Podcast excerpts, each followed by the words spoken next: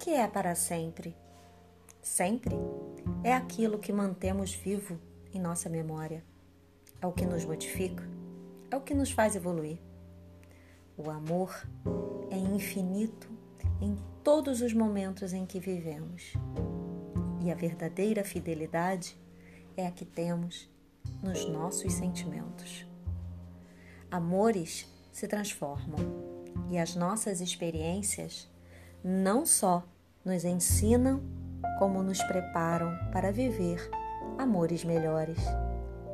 Fomos feitos para amar, mas também para aprender a recomeçar. Não ser fim de emoções e descobertas. Do livro Inspirações, da Marina Rui Barbosa.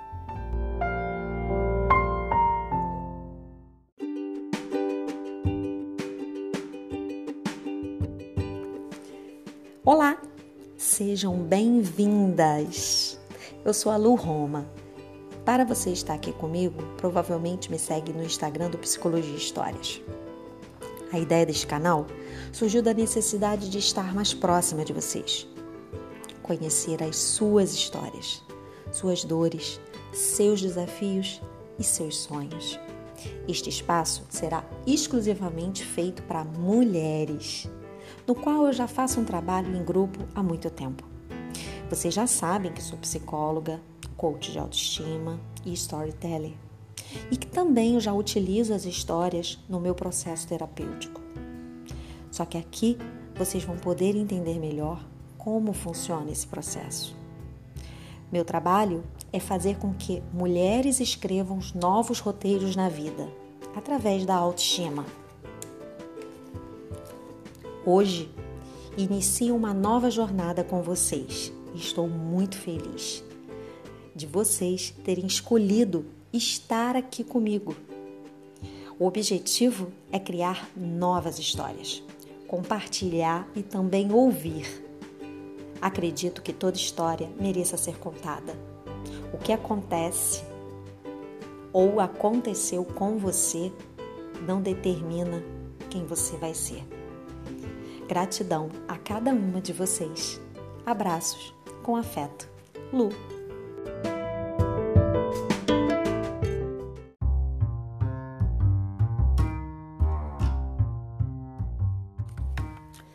Era uma noite de sexta daquelas que a gente quer relaxar, sabe?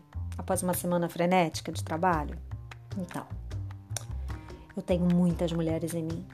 E durante a semana, minha versão profissional é preponderante. Mas no final de semana, outras versões de mim mesma surgem. O barzinho da sexta à noite é sagrado. Momento de recompensa. Estar com os amigos, flertar, sensualizar eu amo meu corpo.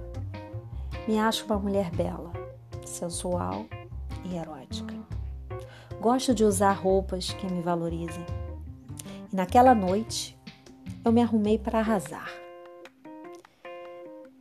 Está na minha lua cheia, semana da ovulação. Nossa, meu corpo vibrava pelo prazer de viver.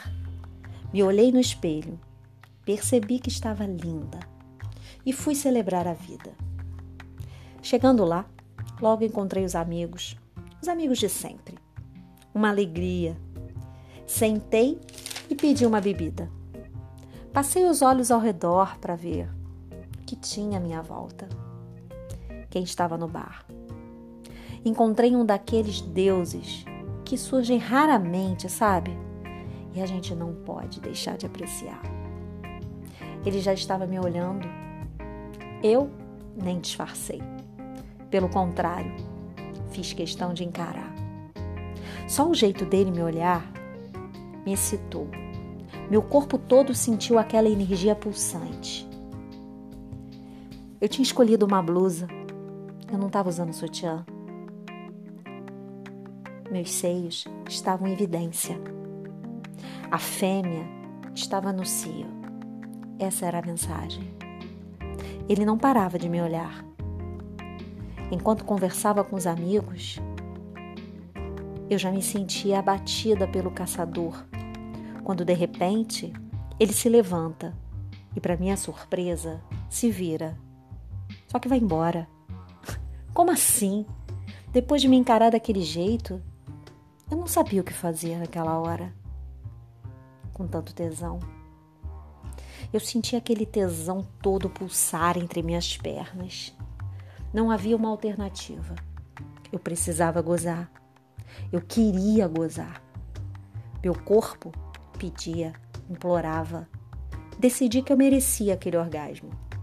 Me levantei, fui até o meu carro, no estacionamento, e me toquei com o carinho que eu merecia.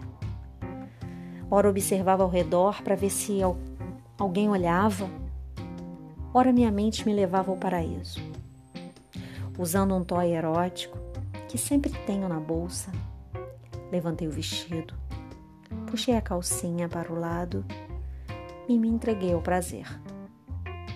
O corpo se contorcia, eu gemia, a respiração estava ofegante e a energia explodia dentro de mim. Ai, que delícia! Eu amo essa minha versão fêmea. Após essa explosão de prazer, ajeito a roupa, respiro, recupero o fôlego, renovo o batom e, me olhando no espelho, agradeço por me amar e poder me dar tanto prazer. Saio do carro e volto para o bar.